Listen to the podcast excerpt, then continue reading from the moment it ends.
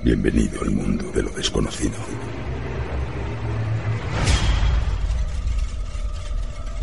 ¿Quieres viajar con el tren de lo insólito por las vías del misterio?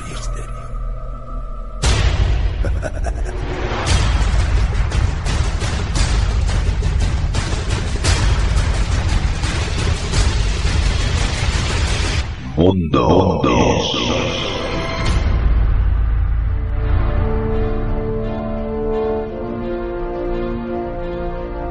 Desde que apareció en Francia en 1350, su origen ha sido uno de los enigmas científicos y religiosos predilectos de creyentes y detractores.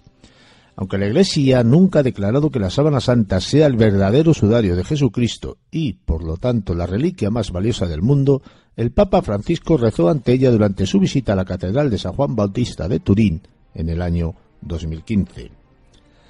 Atrae hacia el rostro y el cuerpo martirizado supuestamente de Jesús al mismo tiempo decenas de medios de comunicación de todo el mundo y decenas de miles de peregrinos cada año. Su descubridor nunca aclaró cómo se había hecho con ella, y su origen es uno de los misterios más enigmáticos de hoy día. La sábana santa es posiblemente la reliquia más estudiada de la historia y, sin embargo, sigue sin haber consenso al respecto.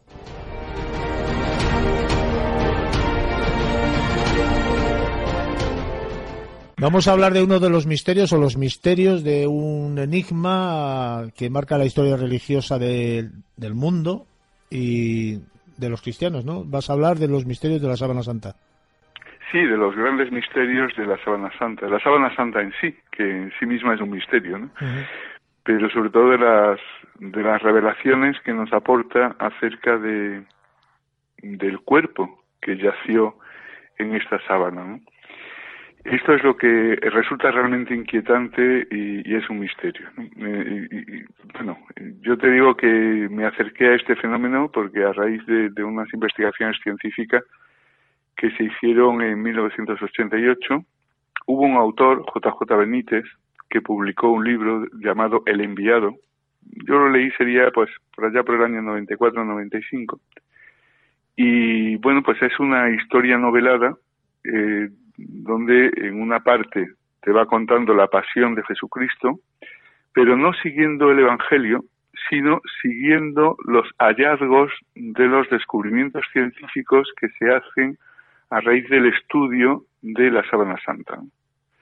Esta historia novelada, eh, donde se va aplicando eh, esos hallazgos al relato de la pasión y crucifixión y muerte de, Jesús, a mí me impactó profundamente.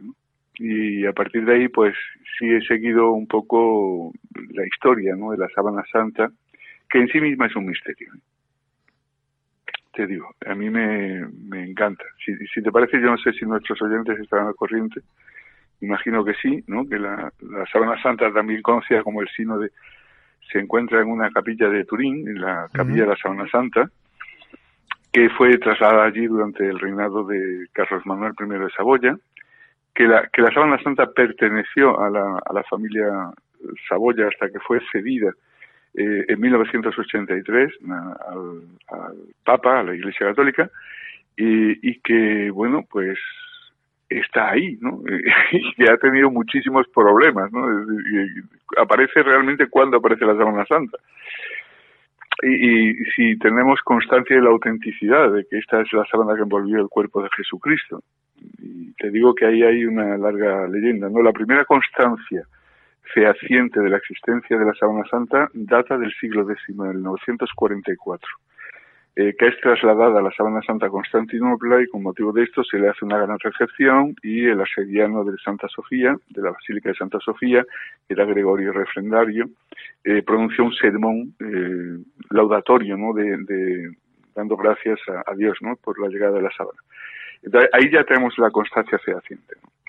Y sabemos que permanece en Constantinopla, eh, por referencias, por ejemplo, de, algunos cruzados que, la mencionan, como por ejemplo Robert de Clary en el año 1203. Pero desaparece de Constantinopla. En el año 2000, 1205 hay un asalto a, la ciudad y, hay una queja de, otro cruzado que es Teodoro Ángeles, ¿no?